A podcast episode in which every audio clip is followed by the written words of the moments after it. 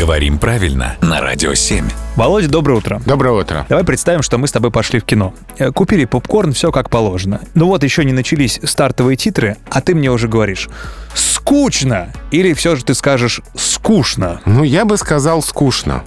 Вообще, исторически слов, где произносится «шн», произносилось «шн» было больше. Это и знаменитый коричневый, молочный, на том месте, где мы сейчас говорим коричневый, молочный, знаменитая булочная, а Да. не булочная.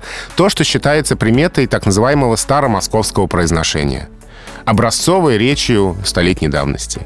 Постепенно побеждает произношение, сближенное с правописанием. То есть Да. мы пишем «чн» Да. и произносим.